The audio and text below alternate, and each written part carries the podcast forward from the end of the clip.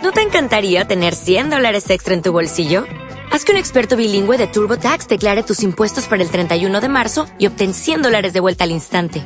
Porque no importa cuáles hayan sido tus logros del año pasado, TurboTax hace que cuenten. Obtén 100 dólares de vuelta y tus impuestos con 100% de precisión. Solo con Intuit TurboTax.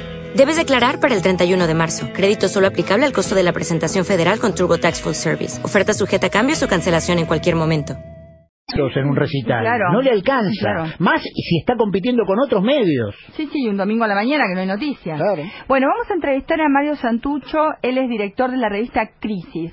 Para, digamos, es otro otro modelo de periodismo, tal vez nuevo, no sé. Es eh, el modelo de investigación periodística reciclado, ayornado a estas épocas, atravesado por las tecnologías. Esto es un poco la idea de esta entrevista. Él forma parte del Instituto de Investigación y Experimentación Política, IEP, participa de la editorial Tinta Limón e integra la Comisión Investigadora de la Violencia en los Territorios.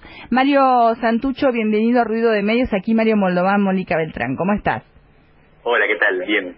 Bueno, estábamos haciendo toda esta introducción, eh, hablamos hace un ratito con Carlos Campolongo, eh, porque nos estamos planteando si el periodista, el periodismo, digamos, eh, de alguna manera murió, como muchos dicen, el fin del periodismo, se está ayornando, está mutando, hacia qué tipo de periodismo está mutando, por lo menos ustedes intentan mute, ¿no? En esta nueva crisis que hacen, que recordemos es una revista con eh, muchísimos años de historia, con mucha historia, ¿no? Sí. Bueno, no sé, es una pregunta un poco difícil de responder, digamos, ¿no? Yo, además, eh, personalmente no, no soy periodista, no vengo, o sea, no me formé en la Facultad de Comunicación. Ejerzo Hay muchos, ¿eh? Que no, que no se formaron, digamos. Es, la formación Sí. es otro tema, ¿no? Totalmente. Pero sí, claro, el periodismo en tanto forma de intervención, de participar del debate público, de construir enunciados que puedan como participar un poco de, la, de, de cómo se, del sentido de la sociedad, me parece que, que no, que no creo que sea que sea algo que esté acabado. Creo que sí, como todas las demás también eh, formas de intervención, las demás profesiones y demás, están en mutación y, y están con una serie de preguntas, como ustedes planteaban, muy muy difíciles. no Yo creo que hay un, un tema clave hoy que es el, el tema de las redes sociales y el tema de cómo se organiza el razonamiento colectivo, ¿no? A partir de eh, la hegemonía, si se quiere, de estas redes sociales en, en la conformación de, de la opinión y, y, y de la y del sentido social, ¿no? Y creo que es algo que precisamente el macrismo y en, la- en Argentina particularmente el macrismo ha entendido muy bien o por lo menos está operando en este plano y, y que me parece que es algo que también desde los sectores más críticos, sectores populares, democráticos y demás de la sociedad tendríamos que intentar, como ustedes dicen, tratar de encontrar la forma de, de sin reproducir eh, la lógica más banal, eh, incluso jodida, ¿no? De, de este tipo de prácticas, podamos también intervenir, digamos. Ahora, Mario, digo, te convocamos en parte a, a vos porque, bueno, porque somos lectores de crisis y nos gusta y, y por ahí tiene menos espacio de repercusión, como pasa con muchos de este tipo de emprendimientos. Pero una cosa que nos llamó siempre la atención y por eso también la convocatoria es que ustedes hacen una suerte de periodismo que tiene su faceta ensayística, eh, que tiene una definición política eh, clara, digamos, no, no, no, no es eh, oculta. Y al mismo tiempo tienen la capacidad de apertura, ¿no? Eh, digo, ustedes entrevistaron a Rodríguez Larreta y, y- y- y lo hicieron bien, bien en el sentido de que sin identificarse y pudiendo tomar distancia y criticarlo, hicieron ahora eh, un dossier muy interesante sobre los gastos en materia social eh, o el dinero que pone en materia social el macrismo y inter- eh, digamos, eh, eh, interrogan a un funcionario. Esto, aunque parezca mentira, es raro hoy en el periodismo argentino. Sí. Sí, bueno, yo creo que nosotros eh, intentamos eh, algo que tiene que ver con lo que ustedes decían también, con el tipo de desafío que tenemos, que es tratar de eh, in- interpelar o interpretar eh, la coyuntura desde una temporalidad que no es la de la urgencia permanente, ¿no? Es la de tratar de identificar otras dimensiones temporales sin salirse, ¿no? Sin ir a una, una discusión eh, demasiado abstracta o ahistórica, tratando de, de- de- sí de, de dar cuenta de la coyuntura y demás, pero saliéndose un poco. Entonces ahí eh, intentamos mirar eh, de otra manera y producir esta perspectiva. Es todo un, todo un trabajo, todo un ejercicio. Por eso la revista también es bimestral, o sea, sale cada dos meses. Y un poco, entonces ahí eh, intentamos mirar de otra manera y producir esta perspectiva. Es todo un, todo un trabajo, todo un ejercicio. Por eso la revista también es bimestral, o sea, sale cada dos meses. Y en ese sentido, lo que ustedes dicen, lo que vos decís de la apertura hacia una mirada que no está definida, eh, realmente, o sea, no está definida en el sentido de que se pone en juego, ¿no? Que de alguna manera asume cierto riesgo de tener interlocutores que no sean eh, los más previsibles para una revista como nosotros, ¿no? Varias veces nos dicen algunos amigos, ¿por qué no le dan lugar en una revista como la de ustedes a las voces más afines? Bueno, salir un poco de esta idea de que un medio de comunicación es más un medio de propaganda, ¿no?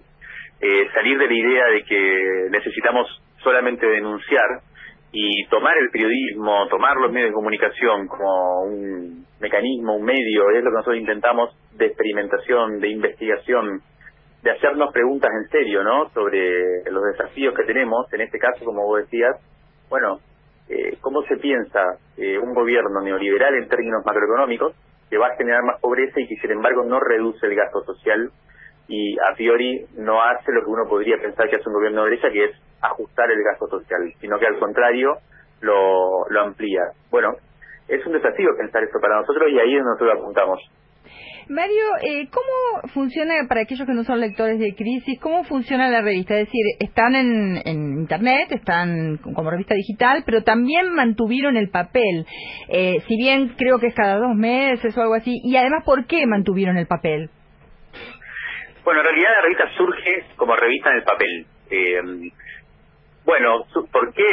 Yo creo que por un lado porque venimos un poco de esa cultura, los que lo hacemos somos un colectivo editorial en general de, gente que nació entre el 75 y el 85, bueno, aunque se estira hasta el 90, tenemos entre 30 y 40 y algo de años, y venimos de una cultura que es la de todavía de alguna manera leer el diario de domingo, por lo menos, eh, valorar el tema de la revista, también por supuesto de los libros, y, la verdad que hay, algo de eso que nos parece muy interesante, que es la de construir eh, una revista, es construir un, un producto en el sentido eh, de unificación de, una, de un planteo, ¿no?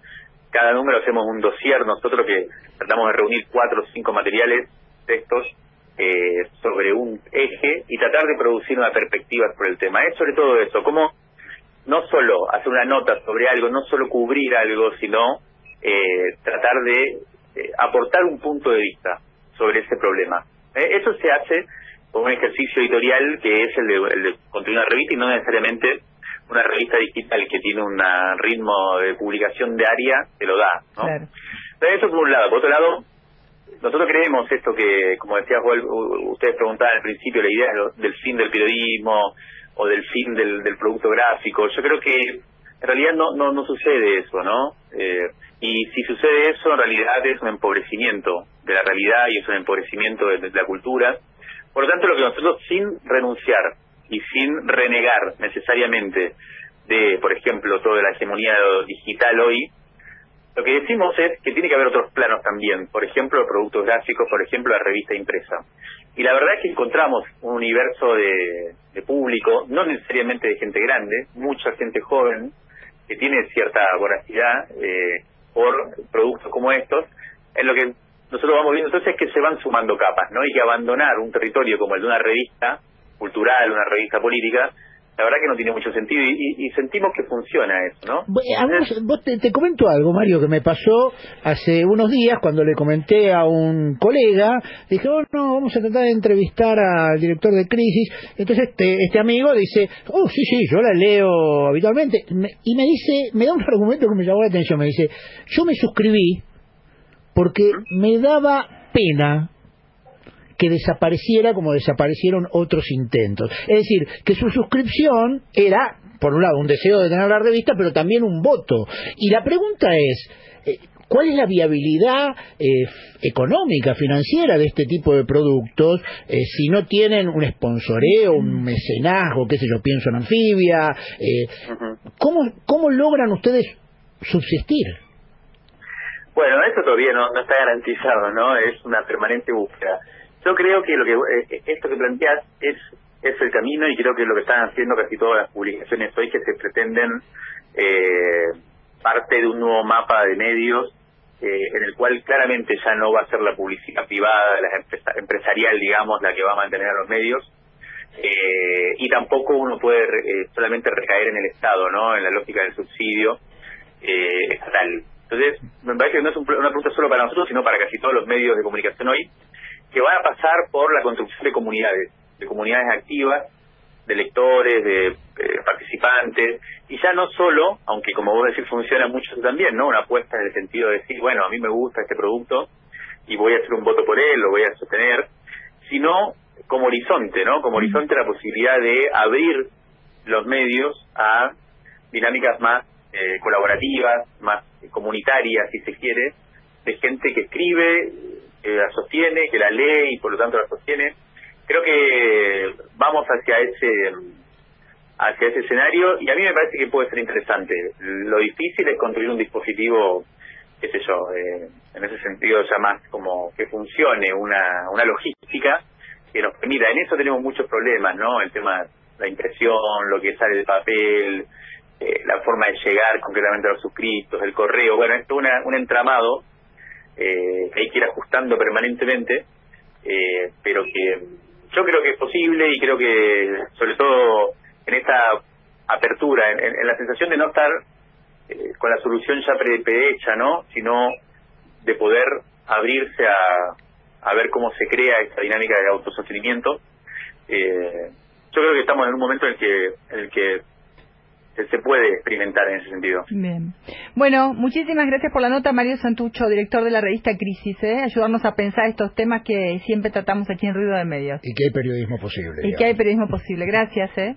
Muchas gracias a ustedes. ¿eh? Buenos días. Bueno, 12.50.